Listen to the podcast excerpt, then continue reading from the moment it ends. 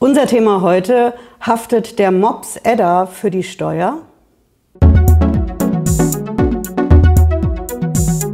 Hallo, ich bin Patricia Lederer. Ich bin Rechtsanwältin in der Frankfurter Steuerrechtskanzlei Lederer Law. Und ich berichte heute über die Vollstreckungsmaßnahmen, die nicht nur das Finanzamt macht, sondern vor allen Dingen auch die Städte und Gemeinden. Oft ist das wegen der Gewerbesteuer, aber aktuell ist es auch zum Beispiel wegen der Hundesteuer.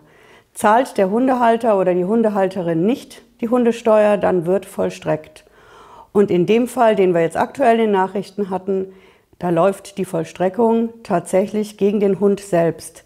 Das ist der Mops Edda, genauso einer, wie Sie ihn hier jetzt sehen.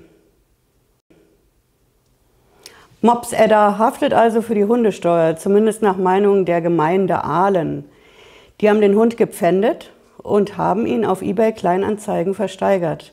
Dürfen die das? Von hier aus ein ganz klares Nein. Hunde genießen absoluten Vollstreckungsschutz. Das war früher mal beschränkt auf Tiere, die maximal 500 Mark gekostet haben. Ist also schon ewig her. Die Regelung gibt es seit langem nicht mehr. Tiere, egal was sie den Halter mal gekostet haben, genießen Vollstreckungsschutz. Es gibt eine klitzekleine Ausnahme und die liest sich extrem kompliziert.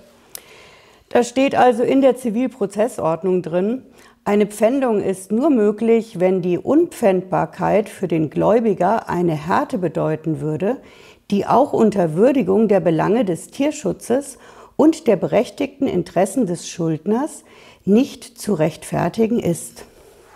Versteht auch wieder kein Mensch, heißt auf gut Deutsch, die Verhältnismäßigkeit muss gewahrt bleiben. Der Gläubiger ist ja die Stadt, die die Hundesteuer verlangt. Und die muss die Verhältnismäßigkeit erstmal überprüfen, ob sie vollstreckt, wie sie vollstreckt. Und sie muss eine Abwägungsentscheidung treffen. Sind die Interessen der Stadt vorrangig gegenüber denen eines schutzbedürftigen Tieres? Solch eine korrekte Abwägungsentscheidung habe ich in meinem Leben noch nicht gesehen. Die Behörde muss es ja aktenkundig machen. Aktenkundig heißt konkret, die müssen in ihre Akte reinschreiben, dass sie das für und gegen erwogen haben, abgewogen haben. Das muss in der Akte stehen und genau in diese Akte muss ich Akteneinsicht bekommen. Das ist auch ein Grundrecht. Ob die Gemeinde Aalen das aktenkundig gemacht hat, wissen wir nicht. Aber wenn wir mal davon ausgehen, dass es so wie immer läuft, dann wird einfach ohne jede Verhältnismäßigkeit vollstreckt. Und das ist diesem Hund widerfahren. Wir sind dann auf Facebook zum Beispiel gefragt worden, worin besteht denn da eigentlich genau der Schaden? Ganz klare Antwort. Der Schaden ist zum ersten finanziell.